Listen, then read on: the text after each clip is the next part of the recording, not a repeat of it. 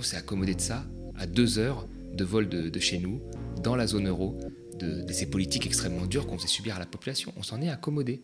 Nos élites ont trouvé ça super. Il y en a qui se félicitent aujourd'hui euh, de, la, sortie de la Grèce et des bons scores, comme on le voit le Premier ministre grec, alors qu'on les a mis vraiment à genoux. Le bilan, moi je pense que ce sera quand même...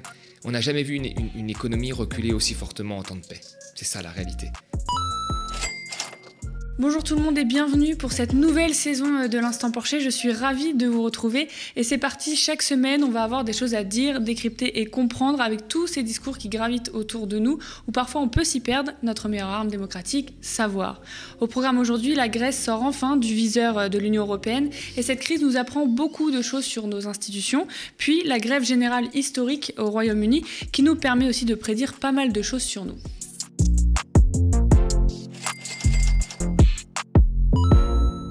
La crise grecque, hein, tout le monde en a entendu parler, mais connaissons vraiment euh, les détails et enjeux. Et surtout, cette crise serait-elle un bon indicateur de la politique européenne et ce à quoi la politique libérale française nous prépare? On a appris samedi qu'après 12 ans d'austérité, la Grèce sort enfin du viseur de l'Union européenne. Le pays était euh, sous surveillance hein, renforcée de l'Europe depuis 2010 en raison de sa très mauvaise santé économique. Athènes tourne cette page ce samedi, euh, écrit Libération, avec une croissance de 4%. Hein. le pays est même l'un des plus dynamiques du continent mais la situation reste loin d'être idyllique, raconte le quotidien. Alors nous aussi, on va vous raconter. En 2010, la Grèce a ses caisses vides. En échange d'une politique d'austérité sévère, l'Union européenne, la Banque centrale européenne et le Fonds monétaire euh, international mettent en place trois plans de sauvetage de 289 milliards d'euros. La Grèce d'aujourd'hui est une Grèce différente, hein, assure par ailleurs le Premier ministre Kyriakos Mitsotakis. Je le cite, Nous avons une forte croissance et une baisse importante du chômage de 3% depuis l'an dernier et de 5% depuis 2019. La Commission européenne s'attend à une croissance de 4% cette année, alors qu'en moyenne, dans la zone euro, elle devrait s'élever à 2,6%. Mais le chômage reste l'un des plus élevés de la zone euro, le salaire minimum l'un des plus faibles, et la dette de 180% du PIB reste un poids hein, pour l'économie du pays, nous apprend l'AFP. Alors on va parler de tout ça avec Thomas. J'ai rappelé hein, les grosses lignes, mais est-ce que tu peux nous rappeler comment a commencé euh, la crise grecque? Alors c'est important de, revenir sur cette crise parce que pour moi elle est le symbole vraiment de, quelque chose de grave à deux heures d'avion hein, euh, d'un pays de, la zone euro qu'on a, a laissé de côté, qu'on a, qu'on a enterré pendant un certain nombre d'années. On a fait comme si on ne voyait pas, on s'est bouché le nez alors qu'il y avait une véritable casse. Euh, du, modèle social et, des populations dans ce pays-là. Et c'est pour ça que c'est important aujourd'hui euh, d'y revenir, parce que c'est n'est pas qu'un non-événement, cette sortie de tutelle, c'est quelque chose de très important.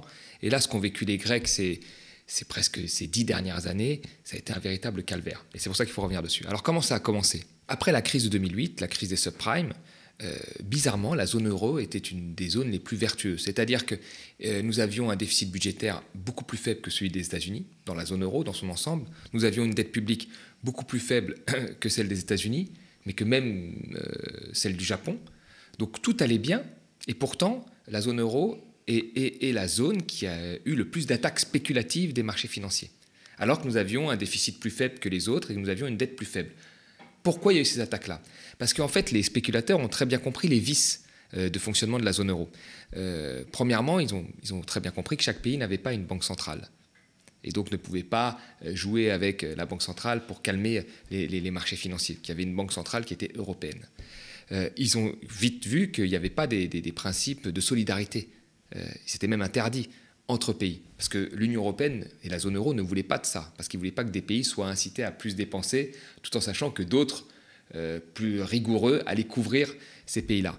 Donc, voyant ça, ils se sont dit, tiens, cette zone-là, qui est pourtant bien gérée dans son ensemble, a des faiblesses. Et donc, on va rentrer par ces faiblesses en attaquant notamment les pays du Sud et la Grèce, qui représentait pratiquement rien en termes de, de richesse dans la zone euro. Mais on est rentré par là pour tester la capacité de la zone euro à résister à un choc. Sauf qu'est-ce qu'a fait la zone euro? Euh, au début, ils n'ont pas voulu euh, dire ah ben on va, on va aider les Grecs au début. Ils n'ont pas voulu dire ça. On pas, ils n'ont pas voulu mettre en place des mécanismes pour dire on va couvrir les problèmes des Grecs. Euh, parce que sinon, ils, allaient contre les traités de base où on ne doit pas aider un pays en, en, faillite. Donc au début, ils ont laissé faire un petit peu comme ça. Et ils ont mis un certain temps à créer un espèce de fonds de stabilisation pour aider les pays grecs. Mais comme ils ne voulaient pas que tous les autres pays se relâchent, la France dise bon bah c'est bon parce que maintenant on va être aidé, bah, il fallait imposer un programme euh, de réforme structurelle en échange des fonds euh, provenant de ce fonds de stabilisation.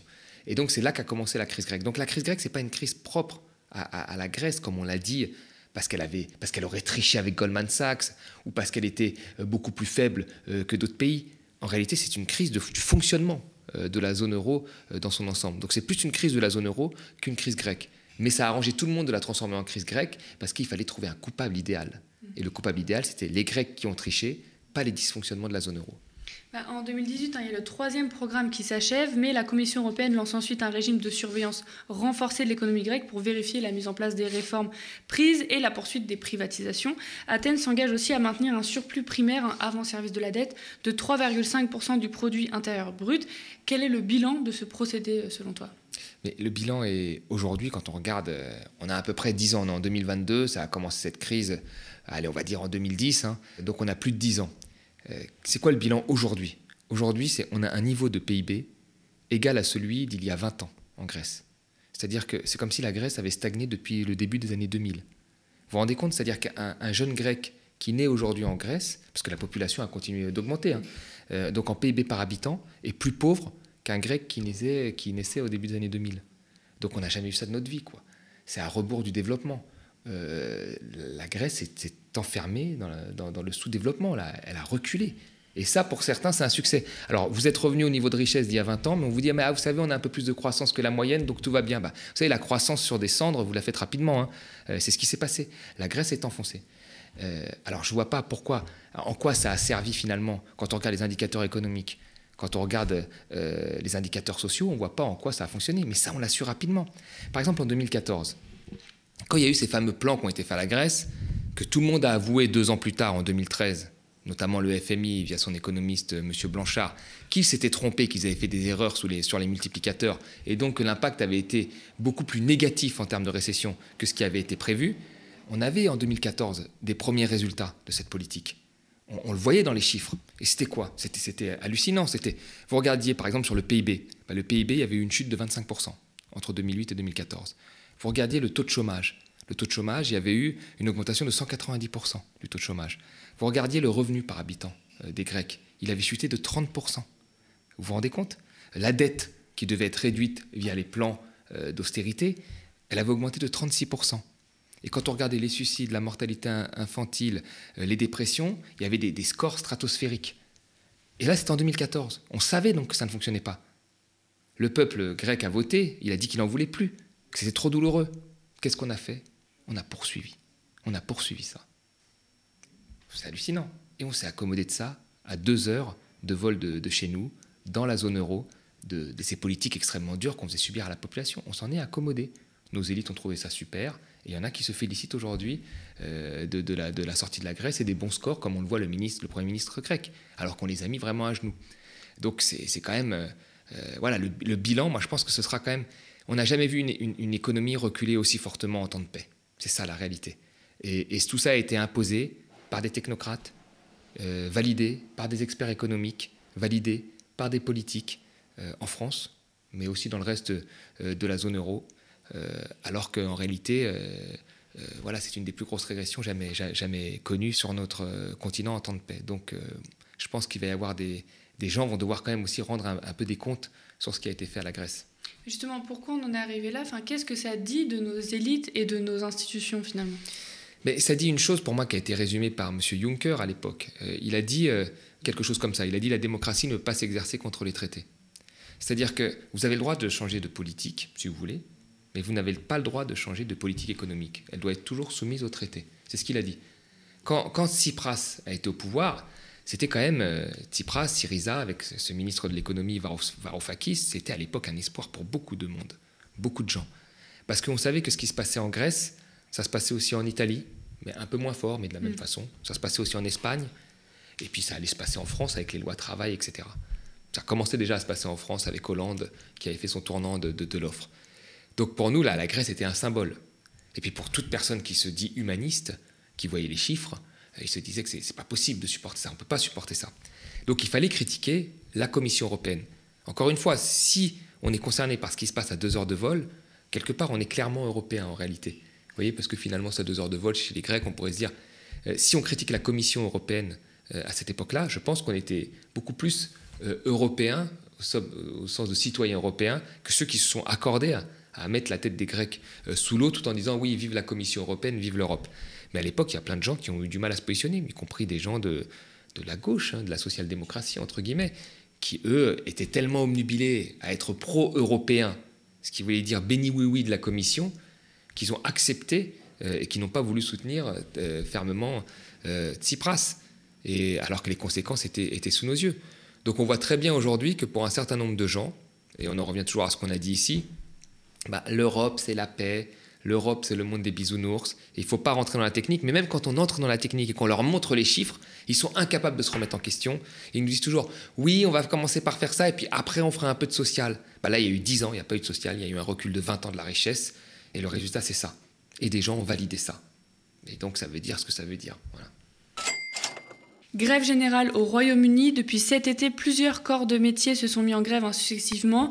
Euh, cheminots britanniques, dockers de Felixstowe, avocats, éboueurs d'Édimbourg et encore d'autres métiers hein, que l'on voit dans les rues, les services postaux, les employés de l'opérateur télécom BT ou encore les manutentionnaires euh, d'Amazon ont aussi débrayé ou alors euh, prévoient de le faire bientôt, hein, comme nous raconte France 24.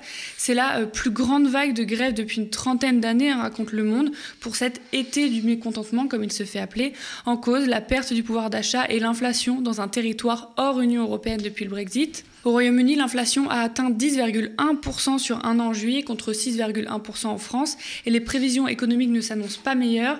La Banque d'Angleterre s'attend à une inflation revue à la hausse hein, à 13,3% en octobre et prédit qu'elle va rester à des niveaux assez élevés en 2023 et les salaires ne suivent pas. Un chiffre, une augmentation de 82% de la facture d'électricité est attendue pour octobre prochain. On va revenir avec toi euh, sur le Brexit Thomas. Pourquoi le Brexit ça a été un moment de sidération pour nos élites intellectuelles?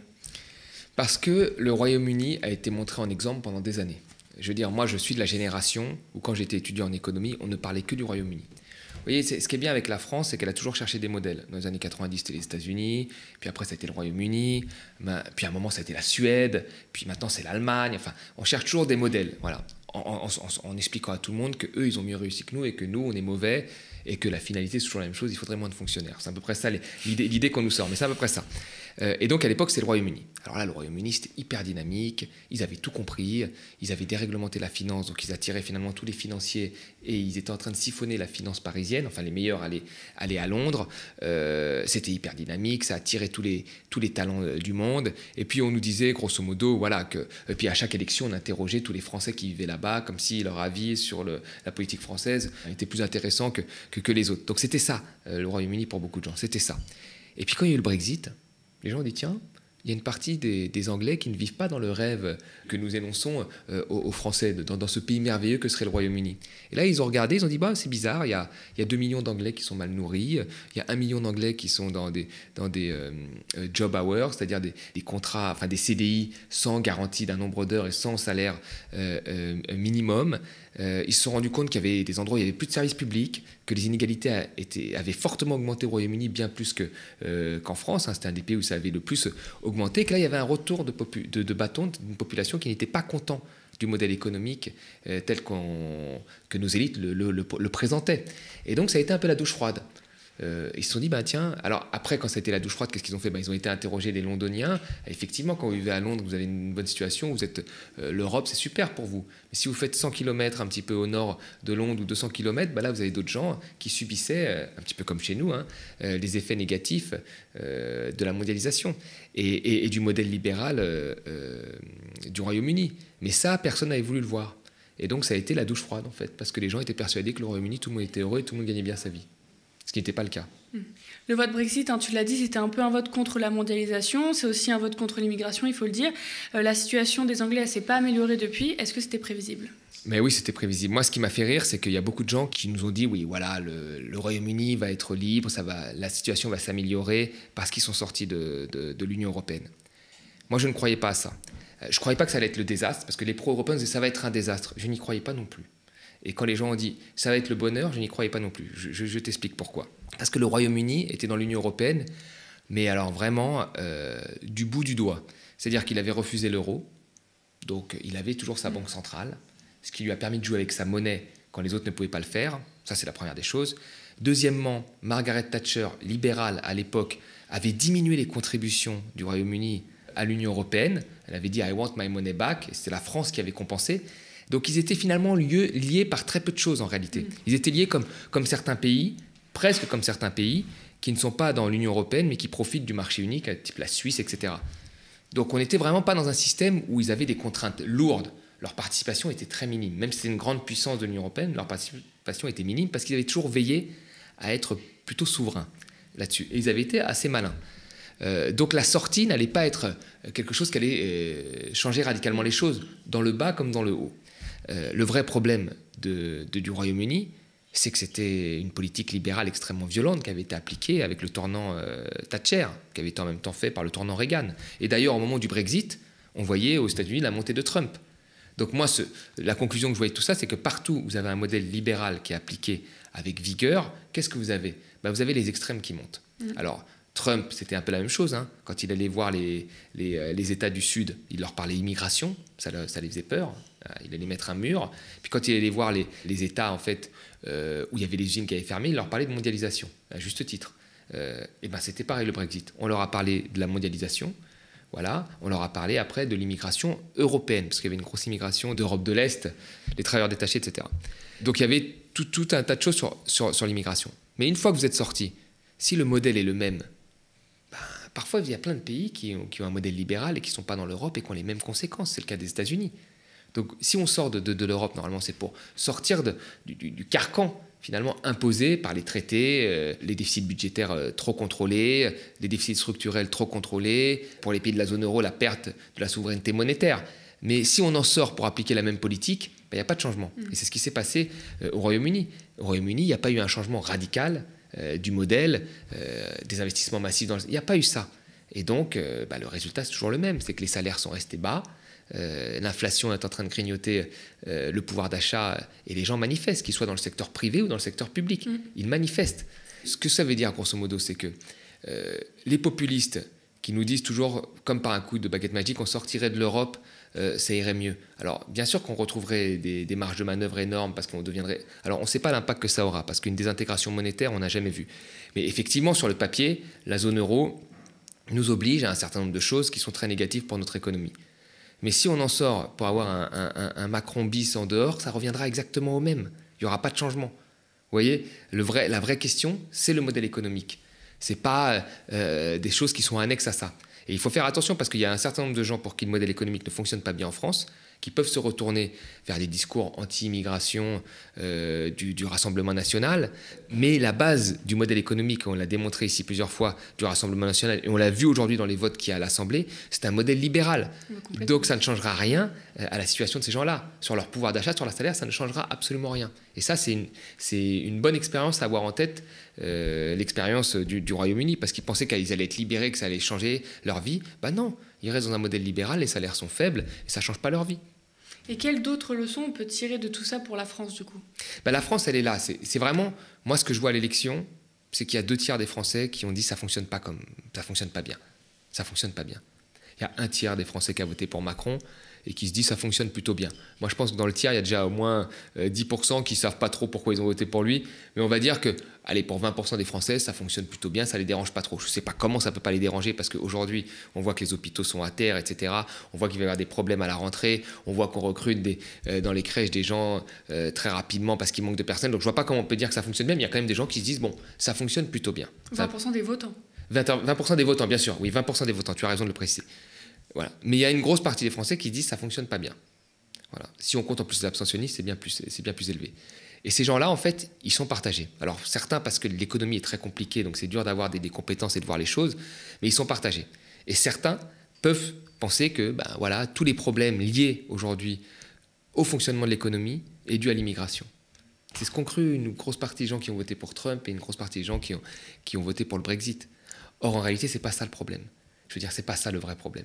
Le problème, c'est euh, comment fonctionne notre modèle économique, c'est l'accès aux services publics, euh, c'est le, le, contrôle des déficits qui fait qu'on peut faire de dépenses publiques, c'est la casse de l'hôpital public et le management euh, public qui est arrivé dans les hôpitaux. C'est ça le vrai problème.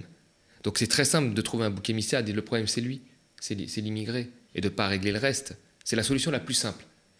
Mais c'est fou, c'est fou. Le vrai problème, il est là. Et là, c'est plus compliqué à expliquer. Quand vous expliquez à quelqu'un, mais c'est vrai, quand vous expliquez à quelqu'un ce qu'il y a dans la dépense publique, quand vous expliquez à quelqu'un que ne serait-ce que la dépense publique, quand elle augmente moins vite que, l'inflation, qu'elle augmente moins vite que sa tendance globale, et eh ben ça engendre des économies. il y a déjà des gens qui ont du mal à comprendre parce qu'ils disent Ah oui, mais ça augmente quand même. Non, mais c'est pas ça le problème. Quand tu expliques que la dépense publique, ce n'est pas une part que l'on capte du PIB, en fait, c'est juste une valeur que l'on compare au PIB. Et que quand on dit qu'il y a 60% de dépenses publiques en France, ça ne veut pas dire qu'il reste 40% pour le privé. Le privé, c'est beaucoup plus élevé, c'est 200% de dépenses privées. Donc plus élevé que... Rien que ça, bah, il y a des gens, c'est plus difficile à comprendre que de dire il y a un coupable idéal, c'est lui. Vous voyez? Et ce qu'a fait Salvini, ce qu'a fait le Brexit, ce qu'a fait Trump, c'est ça. Il y a un coupable idéal, c'est lui. Voilà. Et comme ils étaient incapables de remettre en cause euh, le modèle économique, puis qu'il y avait un certain nombre de gens qui étaient derrière eux, qui avaient des intérêts aussi, et donc tu ne pouvais pas trop les bousculer, et eh bien alors ils ont trouvé le coupable idéal. Et il ne faut pas tomber dans ce piège-là. Mm. Parce qu'on voit bien, et le Royaume-Uni nous donne cette leçon-là, que euh, ça ne change en rien euh, le, pouvoir d'achat de ces gens-là, et aujourd'hui ils manifestent parce qu'ils ont du mal à, à finir leur fin de mois. Donc le vrai problème, c'est d'attaquer au modèle économique c'est pour ça qu'il faut rendre l'économie accessible et ce qu'on essaye de faire ici. Merci Thomas, merci beaucoup hein, d'avoir suivi cet instant Porcher. Et si le média tient, c'est grâce à vous qui avez choisi de soutenir un média euh, euh, indépendant et une information différente. Euh, soutenez-nous sur lemediatv.fr slash soutien. Nous sommes ravis de décrypter l'actualité avec Thomas et vous chaque semaine. Merci pour tous vos commentaires, vos pouces en l'air sous les vidéos. Et je vous dis spectateurs, abonnés, donatrices et sociaux, à la semaine prochaine.